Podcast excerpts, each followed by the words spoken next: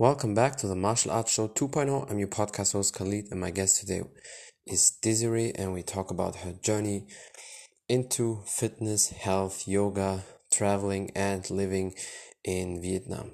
Stay tuned. Perfect. There she is. Hello, how are you doing? Hope everything is good. Hi, I'm I'm very, very good actually. And yourself? That's awesome. I'm fine. I really appreciate you for taking the time, and I would say we can start. Um, tell people who you are and a little bit about your background. Um, sure. Okay, so my name is Desiree. Um, I'm originally from Houston, Texas, uh, but I currently live in Tbilisi, Georgia. Um, a bit about my background. So um, I've traveled a lot. Uh, that's one of my passions. Um, I've been to about 13 different countries, and um, with through these countries, I uh, I taught yoga, and um, yeah, I met people, enjoyed my life, uh, got a lot of culture shock, especially in Vietnam, which was uh, the most recent place that I moved from. Yeah, that's awesome. I mean, I can really imagine how it is when you are in different cultures and you're used to the typical American lifestyle. In Asia is completely different. But be, before we go in all these details about the traveling and everything, so you said you were growing up in, in Texas. How how is that for you? Because Texas is known as a rough place, you know, typical country and you know, white place. You have a lot of space to do things. So how was it for you growing up there first? Uh, to be honest, yeah, there is a lot of stereotypes around Texas about how people are, I guess, um, the mentality. Um, but I, I would say it's quite diverse. Uh, of course, if you go in the sticks or the small towns, you'll see like people who are kind of close-minded. But I'd say that um, yeah, it's it's a beautiful place to like raise a family if you're into that, or like um, to see the nature.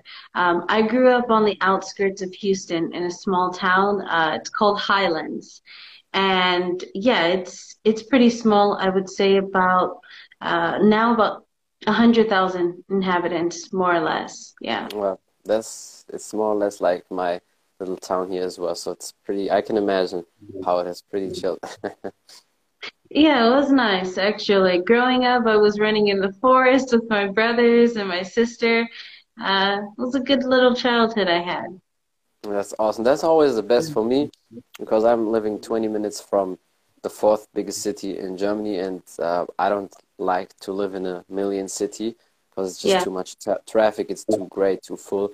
And countryside to live is perfect because I always said as long as I have every, you know, uh, shop here to to buy my stuff and Mhm. have the gym here, I'm all good. That's the only thing you really need. The rest you can still always, you know, drive to the city and go to the restaurants there, whatever. But main thing is you have you have your silence. It's calm. You have nature. You can work out. That's perfect. That's all I need. I agree. You know, it's actually hard for me now because I just came from Vietnam and um, I'm in Tbilisi now, and it's kind of a big city uh, in comparison to some places, of course. But yeah, I, I have nature, but it's like a fraction of what I had before. Before I had the, I guess the um, the the comfort of driving five minutes to go to the beach, and now it's more like a 20 minute drive to reach the lake. Mm. Yeah, and you said already lake, so there's no beach or like no sea there, right? That's another disadvantage. No, not not in this city, but um, next year, I think around April, I'll be going to another city. Uh, it's the second biggest city here. It's called Batumi, and they have the Black Sea. So I'm I'm excited and I'm waiting for that. That's good. Yeah. At least this one is good. Yeah, so you basically grew up your whole childhood in Texas, or how many years did you live there? No, I grew up in Texas, period. Uh, but I had a, a, I didn't have a typical childhood actually. So I did say I was playing in the forest and having fun in, nature, but I traveled a lot because uh, my mom, she was um, like uh, working and her job uh, required that she travel to different places around the U.S. and sometimes outside of the U.S. So I had the luxury of going with her from time to time. So yeah, it was it was nice. So you basically your whole school time you finished it there in in Texas as well, and then afterwards you moved. When did you decide? Okay, now it's time to move. Maybe I want to do something different. Um, I did. I made my decision after I uh, finished university, and I my first destination that I went to was New York, uh, because I thought that it was like everybody wants to be there. yeah, I, I really thought that, and you know, I, I would say definitely visit for people who haven't been to New York. You have to go and get your own perspective uh, because I'm not one to say, don't go here, don't go there, because maybe you'll like it. But yeah. for me, New York is so hectic. It's uh, yeah, it's fun. Yeah, it's fun if you like, if you're really social and you want like that, like city lifestyle. Like that's real city to me. Like you walk outside, you hear the cars, you see the train, you smell, you smell everything. Not just like yeah, because there's like, the there's the you know the word coach. He said because he was from New Zealand, but then went to America and he loved traveling as well, like you do. But he didn't. The the thing is, as an athlete, if you travel too much, you can't set in the skills Mm-hmm. Because in order to develop skills, and you know that with yoga as well, you have to be steady in one place for a certain time. And then he said, well, then I just go to New York because in New York you have really the whole world from every country. There's something there that people from all countries in the world, every restaurants, food, and everything, and that's why he lives in New York. So I think when people travel and they either don't have that much money or they want to learn certain skills, I think that would be a good place. But for me, I'm the same. I can anyways stay too long in a place and plus I don't like it when it's hectic. So traveling, I'm like I'm more like you. yeah, I mean, for the most part, it's uh, it takes a certain kind of person as well to live like um, as a nomad because that nomadic lifestyle isn't easy. Like going from one country, staying for a certain period of time, and going to another. I think it takes like first courage because it's not like anybody can just get up and go because a lot of people have attachments. And that's one thing i learned to let go of attachments to everything. Uh, materialistically friends family and i love them truly but i understand that um, my peace of mind and my well-being is um, yeah it's pretty a free lifestyle i'd say. Yeah that's that's true i mean and also anyway, in my opinion, wherever you go, make sure you have as much money as possible because then a lot of problems are saved anyway. So then, mm-hmm. then you're good. Because if you just go there and try to make it, it can be very critical. So that's why for me, before you travel big, make sure you have a lot. Yeah, I would say that either that or also you have um, income online or like some kind exactly. of remote job because I wouldn't say that you should just like live a YOLO lifestyle. That's it's not the right thing to do in it it depends. If you have that kind of financial stability or family supporting you or however it is but yeah you're right. Uh, i think that when you travel it's good to have some sort of um, leverage and security when you're doing that.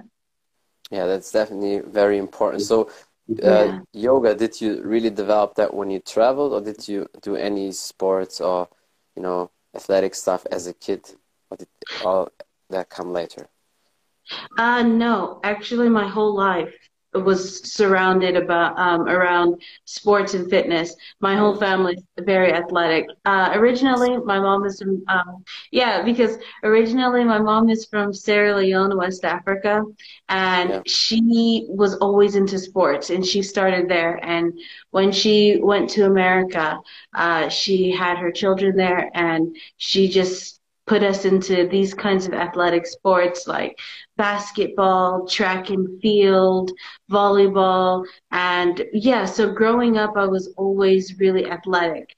Um, I started off in track and then I went to field. Um, I did a bit of basketball for a short period of time until my brother killed my vibe. he, was my hardest coach and I didn't like it. So it kind of took the fun out of it.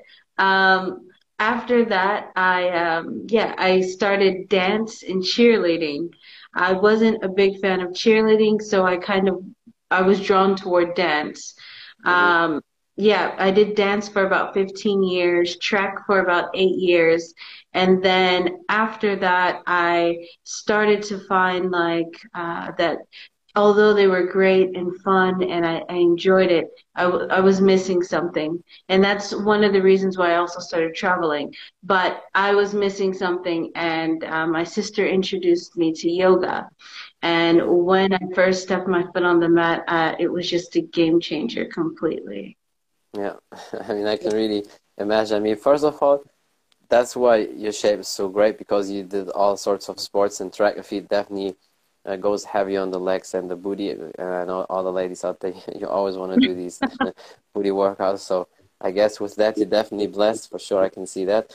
And I mean, yeah, when somebody is a whole, you know, whole life athlete, that's no surprise, you know, when you look good.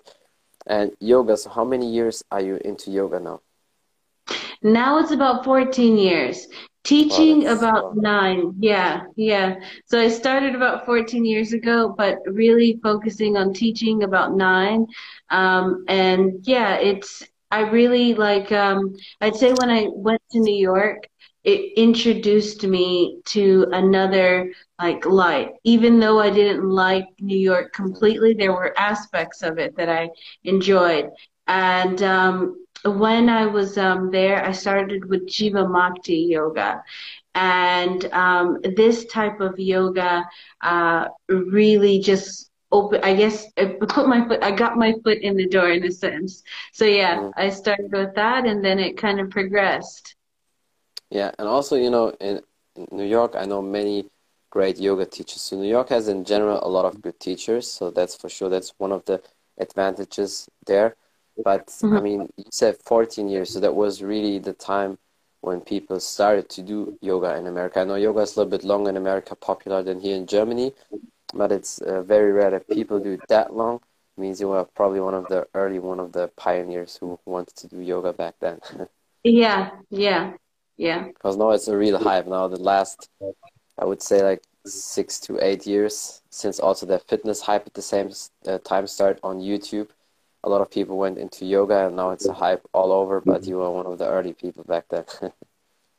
Yeah but i wasn't really like um, advertising myself. And hopefully yoga continues to progress with time because although it's great for fitness it's the best for the mind. It's the best for like it, like catering to the body um, because it's not so hard like sports. Like I know whenever I slow down with um, track and just directed my attention and energy to yoga, I felt better because there's so many types of yoga that you can do um, that can get you um, all the results that you can get from doing like high intense exercises or calisthenic exercises. So yeah, uh, yoga has immense benefits.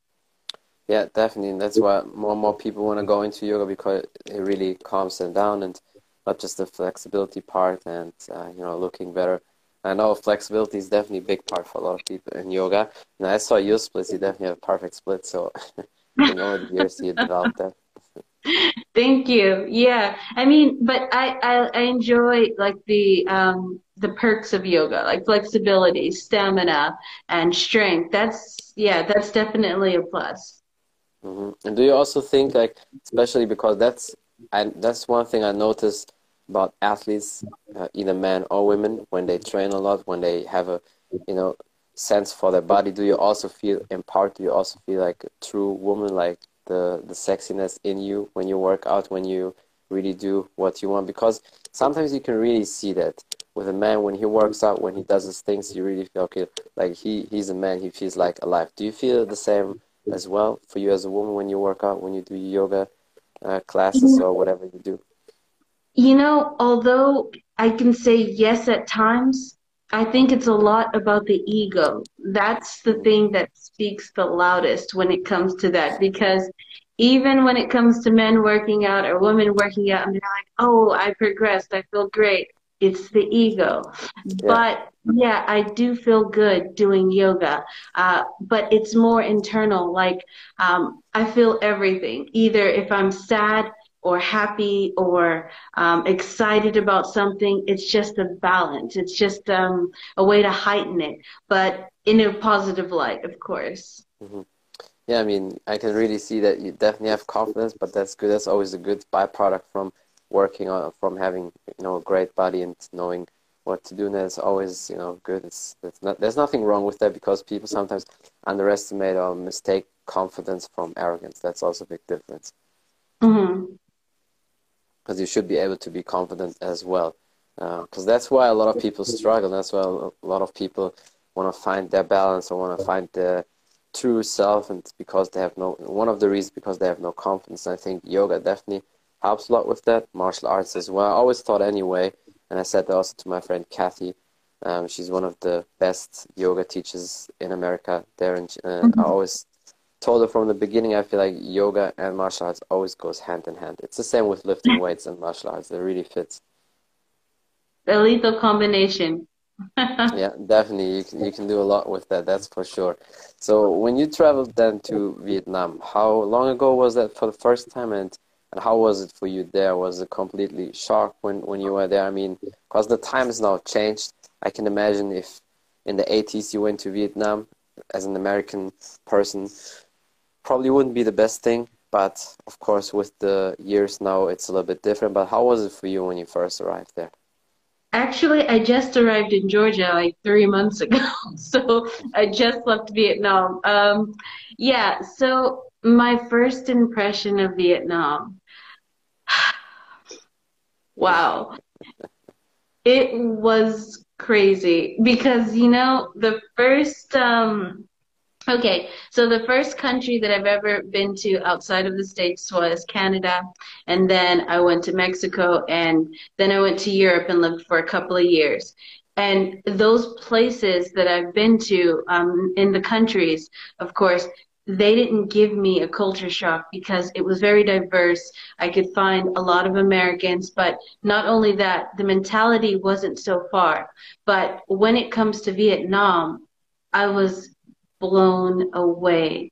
I mm-hmm. mean, okay, so from the beginning, when I went to Vietnam, I was stared at by everybody, like literally. And it's like, okay, they because stare for good, good looking for them. That's why. no, yeah, that's probably one of the reasons, maybe. But I looked very different. That was the main reason because I was very, very different looking, and uh, that's the way I can explain it. Um, it's a lot harder to communicate uh, with um, Vietnamese people when you don't speak the language. Um, and I don't know. I guess, yeah, my first impression was like I was confused. I felt like uh, the black sheep, but super excited with all the lights. So the first city I visited was Ho Chi Minh, um, or Saigon, some people call it that. And I mean, you can imagine like hundreds of motorbikes just driving up from like every direction. yeah, but not just driving on the street, driving on the sidewalk, dodging pedestrians, and like you walk and you see people like cooking things on the street side, and then you have all these That's smells. Just like, yeah, yeah, but it, it's sorry, what did you say? I said that's very typical for the Asian countries. Always that these food markets and the street food and everything. Yeah, but it, it's like you know, in the beginning, I was I was a bit intimidated because of how strong the impression was. But then I fell in love with it, and now I'm having a lot of nostalgia, like all the time when I think about it. But yeah, it's it's it was like a love hate relationship, or first hate and then love, and then yeah, mixture of it. But yeah, it's a great place it is overall. So, how would you describe the culture of Vietnam? Because, I mean, I guess that because I know they speak French a little bit, but also English. So, was it very hard for you? But sometimes it's shocking because you think in most Asian countries they speak English, but then actually when you meet these people, suddenly they don't speak English, which is crazy. no, they. Um, I can't generalize the whole population, but um, if I, can say the younger generation, for the most part, have a small base of English. Um, and let me think, the older generation, not so much, unless they like took private classes, studied and stuff like this. Uh, and then it's a conservative country, so I can say that also the older generation can be a bit um, closed off, but they understand that Vietnam thrives off tourism, and uh, when they a foreigner, they're excited, and they always ask you the same questions. Uh, it's like, where are you from? How old are you? Are you married? Mm-hmm. I can't I can't tell you how many times they've asked me and I laugh, but yeah, it's it's just how it is because that's like the things that they teach them um, in in school, like these kind of questions, and it's like okay, you go along with it because it's. And what did you tell them? What did you tell them? Maybe uh, you just said, "Yeah, you're married," and so they they leave you alone, or what did they say? No, it's not. Is it's not a pickup technique. It's just to understand you. But yeah, when no, no. Yeah, but if you tell them like, yeah, I'm 31 or I'm 32, and no, I'm not married, they're like, what's wrong with you? yeah, yeah, I can I can imagine. That's that's typical for the Asian countries, and also first of all, when you look different, when you're an athlete in general, they look at you when you're a little bit bigger, have more muscles, then like two things they always stare at you and they always want to touch your muscles or want to you know see you. Or when you do martial arts it's like they all call you like jean-claude van damme. Also that's very typical either for african or asian countries. It's like something never seen before because most of them they just look the same like you know that's that's the thing and i and honestly i don't even know um, how sporty or how athletic uh, people in vietnam are because for, for thailand we know most of the, a lot of them they do Muay Thai. That's like kickboxing, but with Thai style. That's that's their number one thing. But in Vietnam, if I think about that, I don't even I don't even have one sport in my head that fits to Vietnam because it's not a typical sports country. Or, or what would you say? Oh no, that's actually the contrary. I would say in Vietnam, that was one of the places that helped me in like motivate me to get up um, early in the morning because okay before vietnam i lived in spain and i started a routine of waking up at 5 in the morning or 4.30 and doing my run for 20 minutes and then doing a yoga practice but in vietnam everybody exercised like uh, because all right even if you live in the big city or along the coast, you'll you'll wake up if you wake up at four or 5 mm-hmm. and you're driving along the coast, you'll see it full of people like um, swimming, uh, dancing, aerobics, uh, oh. doing yeah different kinds. So they do more like their own fitness stuff for their own, but it's not. They don't have a specific sport like in in Europe or in the most countries in the world. It's soccer. So, but for them, they don't have a specific sport, right?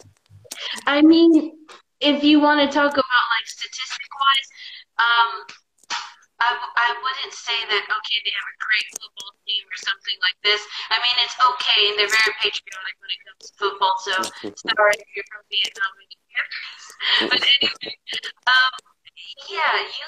I mean I don't know. I guess cycling. Cycling is also something that they do a lot of. I mean everything. I mean if you wake. I mean if you wake up, you understand that people there don't waste their mornings. They don't waste time. That's good. That's perfect. Yeah. yeah. Yeah. That fits to the Asian culture, you know, of doing things and always being active. I mean, one of the things about the Asian culture is anyway that they are very active and fit. Um, but most of them, they do it more for themselves. And also, Vietnam doesn't have a typical own martial arts style in, you know, if in comparison to Japan or China or these other countries. But of course, they're all fit. And I'm sure you probably saw almost no fat person there, unless it was a foreign person, right? Because the, they no, seem to be pretty healthy. That's not true. I mean, there are bigger people, but it's not so common. Um, but yeah, I mean, there are few, but it's not like you just see a whole bunch of big people. Generally, Vietnamese people are pretty small and petite. Yeah. Um, yeah, but for their their body, I mean, I guess their bone structure. Sometimes you see that, um, I mean, they consider themselves small, but when you look at the bone structure and you see like the extra weight on them, you understand that for their of course, yeah, yeah, yeah, body proportion, it's not correct. But at the same time, yeah, you don't see like overweight Vietnamese people. Yeah, so not like here in Europe or in America because here's the standard. Wherever you go, you always see at least like at, every day at least ten fat people or so, which is a catastrophe. yeah, yeah. But it's you know also the food culture, and then that's another thing. How's the food there in Vietnam? Because of course, in every country in the world, you can eat unhealthy. There's no doubt about that because as, as soon as you put certain oils into that and fry things, it's already unhealthy. It's not good for you. But uh, what type of food are they eating? And I can imagine they eat probably pretty healthy there, right? Yeah, you have a lot of fruits and vegetables, a lot, and that's what I loved about it. And fresh seafood, like immense amount of fresh seafood. Um, the meat I don't know so much about it. I mean, I cooked it for my dog, but not so much for me. Um, the cuisine. It's good, but I was more of a person to cook inside. I mean, I, I definitely did go out a couple, a few times um, and eat at different restaurants. They have a lot of noodle-based food or rice. Yeah. um, but they, uh, even with the vegetarian food, although they say it's healthy, it's fried and it fried and good, yeah. like that. Yeah, and, and doused with um, a lot of sauce. So for me, mm. it's tasty, but I understand. It's unhealthy, yeah. yeah. Yeah, yeah. So you basically did more your own thing there when it comes to food, right? So you, because you can buy just all the vegetables and fruit and mix it up for yourself and it's probably healthier because the one good thing definitely all these countries have whether it's in in africa and asia the quality mm-hmm. of the food is definitely better than we have. So their vegetables their fruit if you pick it from the market you definitely know it's organic. It's not like like in america and europe where you still have to see where it comes from. Yeah or like in the us like you know that's the thing. When i was in the states um, i didn't know the value and taste of like a real tomato and it tastes so different right? Yeah when i went to italy i found out that okay if you go to farms where they actually um, grow um, their their um, their crops naturally it tastes so much better. And in the states you'll buy like an apple put it in your refrigerator and a month later it's still beautiful. And it's like how is that possible? It's yeah i don't know. Yeah that's a good thing about that. And have also beach there in, in, Vietnam, right? I mean, I know Vietnam is kind of like Laos, the, the neighbor country. It's pretty small compared to other countries, but there's also a lot of beautiful places. I, I can imagine you came back basically rich in your mind with, with all of the experience you have there. Yeah, you know, um, the nature was one thing I have to say. It's like it's you can't compare it to any any other place. Of course, just like you can't go to another country and compare it to your own because it's it's different. Um, yeah. Nature was beautiful. The waterfalls, the forests, the jungle. I mean, uh, the beaches. Um, although some beaches did have a bit of um, like um, a lot of pollution actually and like littering stuff like that uh, unfortunately um, but there was a lot of times where people did beach cleanups. Um, i would say that it's a paradise. Um, my favorite place though in vietnam was um, an island. It's called phu quoc it's in the south uh, closer to cambodia. And it's literally a magical place, a magical island. You have absolutely everything mm-hmm. there and it's it's like you feel like you're secluded but you also have the opportunity of uh, mixing and socializing with people. So yeah it, it, was yeah it's great. It's probably very good for the yoga poses i mean all the great poses and pictures and videos see there were amazing. Um, so definitely it's worth it right? Yeah it was. I definitely don't regret it. Everything was worth it And what is the biggest thing you took away from there, from being there in Vietnam? The biggest thing.